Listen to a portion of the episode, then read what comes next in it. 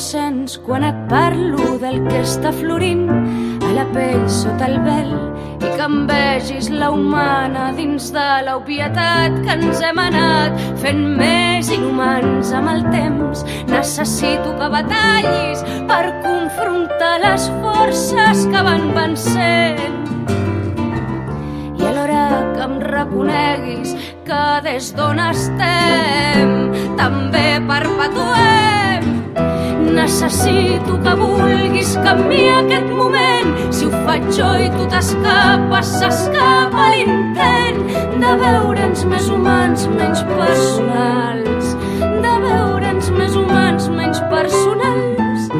Necessito que em diguis que hem amat mentre no hi era. Recordar sóc part de parts en una història que són històries que ens van explicant i callant que s'amaga darrere un silenci tan llarg. Necessito que no tinguem por a olorar-nos les pors.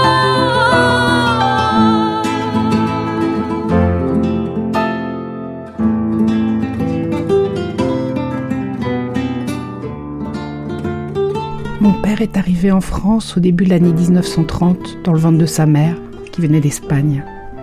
À l'époque, on s'exilait plus pour des raisons économiques que politiques. Mais quelques années après, ce sont plusieurs centaines de milliers d'Espagnols qui ont fui leur pays début 1939, il y a juste 80 ans. Geneviève Dreyfus-Armand, historienne, nous explique la situation.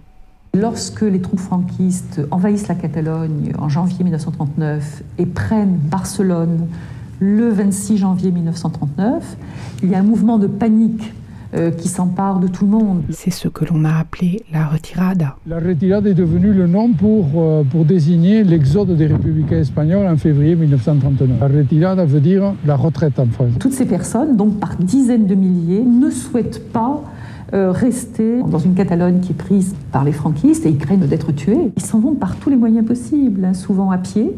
Euh, parfois, euh, ils peuvent monter sur un camion ou un tracteur. Ils emportent ce qu'ils peuvent, euh, ce et ils vont vers la France.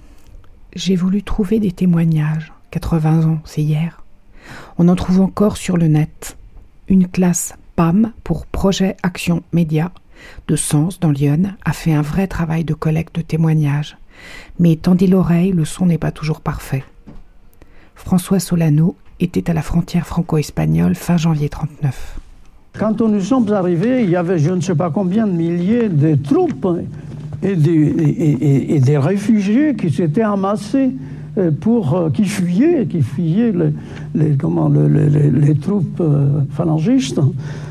Serge Barba est le président de l'association des enfants des républicains espagnols. Il connaît parfaitement cette période.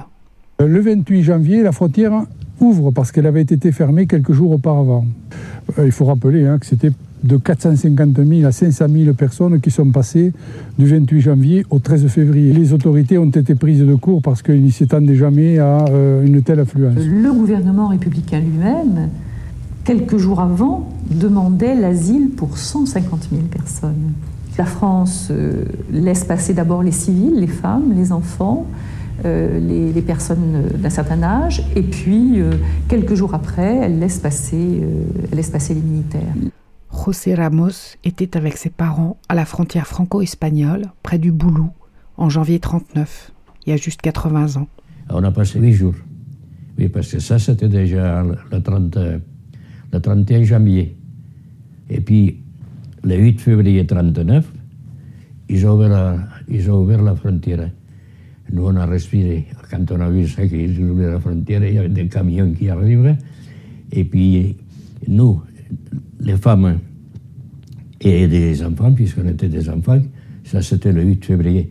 Dix jours après, j'ai accompli mes 16 ans, donc on était des, on, était des enfants. Il nous a amenés à, à la gare de, de, Boulou et ils nous ont montés dans des wagons de voyageurs. Pas de, pas de vestiaire, des wagons de voyageurs. Et nous voilà partis. Les hommes qui étaient en, en âge de porter, de porter les armes étaient euh, désarmés et conduits vers des camps des camps que l'on va installer très, très rapidement, avec, euh, avec peu de moyens au départ. Geneviève Dreyfus-Armand, historienne, a bien dit le mot. Il y a 80 ans, les Français ont accueilli les républicains espagnols qui fuyaient Franco dans des camps d'internement. Mais qu'est-ce que c'est que ces camps au début?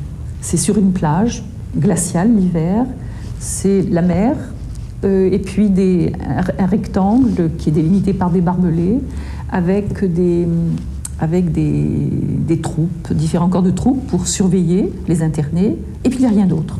François Solano se souvient bien de l'arrivée dans ces camps. Évidemment, c'est n'est pas l'accueil qu'on attendait.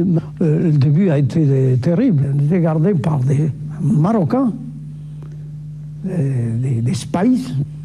Et vous savez, euh, quand on est 80 000 dans un, dans 5 ans, eh bien, quand il y avait euh, un problème quelconque à l'intérieur, des bagarres, ils rentraient à cheval, sabre dégainé, et ça, il ne fallait pas se trouver sur le passage. Parce que euh, là, euh, après, on, ramassait les blessés. Et les femmes et les enfants, et les personnes plus âgées, sont euh, conduits en train vers de très nombreux départements et sont dispersés dans, dans toute la France. José Martinez, qui était jeune enfant, a traversé en train la frontière espagnole avec sa mère. Écoutez bien, on entend le train derrière. Nous avons traversé la frontière dans un train. Et ce train devait s'arrêter à la Nouvelle, où était mon père, mais sur le quai de la gare, euh, euh, les gendarmes ont décidé, ont décrété que personne ne descendait du train. Et ce train a donc continué vers le nord. Et ça a duré longtemps, ça a duré un jour, une nuit.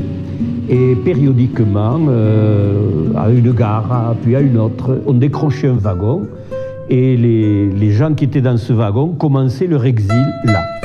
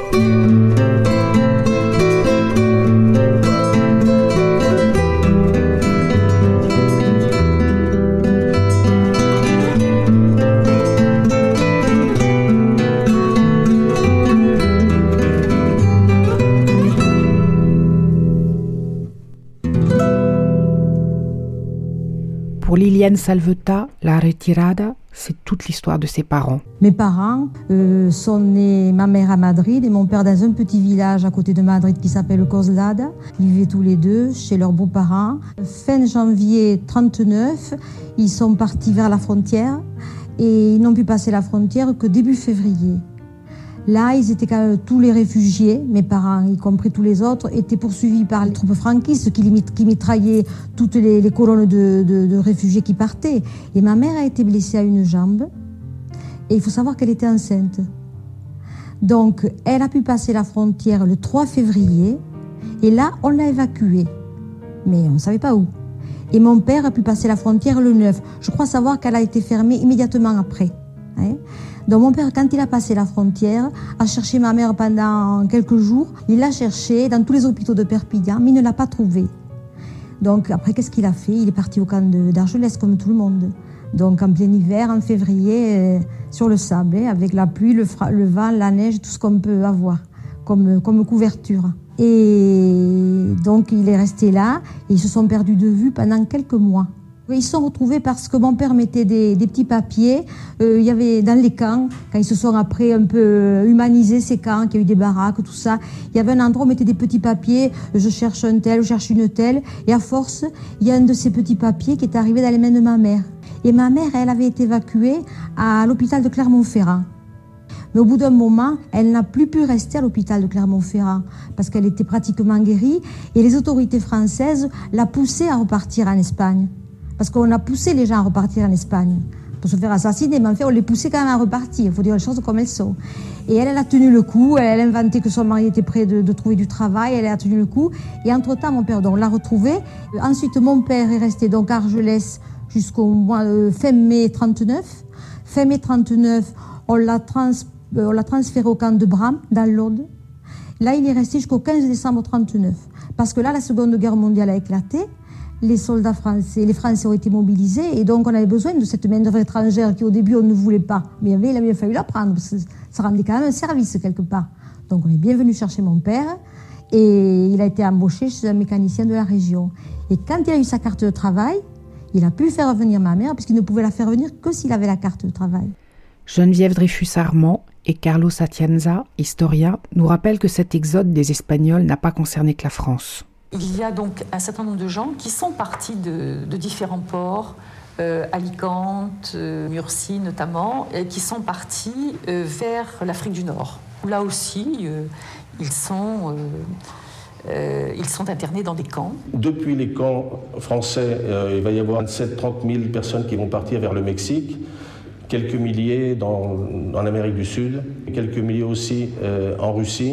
Et à la fin de la guerre mondiale, il ne va rester en France que dans les 170 000 Espagnols qui vont donc vivre le restant de l'exil en France.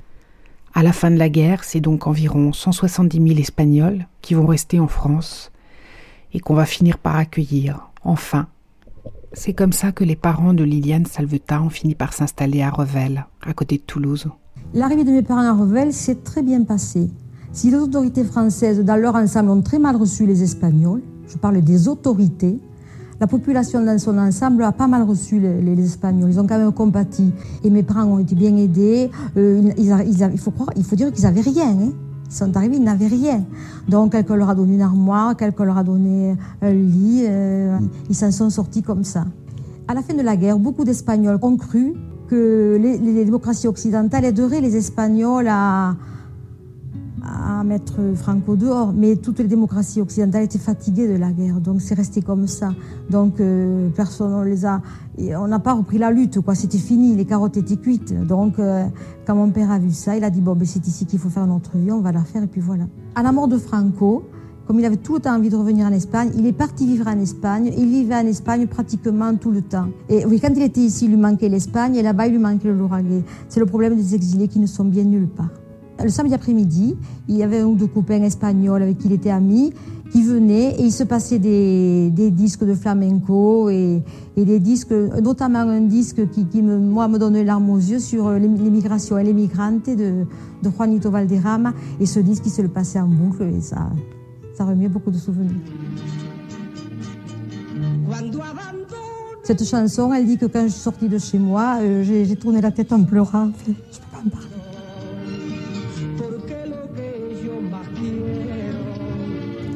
On ressent qu'on nous a volé une partie de notre culture. Merci à Geneviève Dreyfus-Armand, historienne, à Liliane Salveta, Carlos Atienza, José Martinez, José Ramos et François Solano pour leurs témoignages recueillis dans le cadre du projet conduit par la classe PAM de Paron. Le jour de sa retraite, mon père a fait un discours devant son équipe et ses collègues. Il a déclaré qu'il espérait que sa carrière de fonctionnaire d'État permettait de remercier le pays qui avait accueilli ses parents. Il a aussi dit qu'il n'avait pas appris à ses filles à parler espagnol pour être sûr qu'elles s'intégreraient en France. Je ne parle pas espagnol.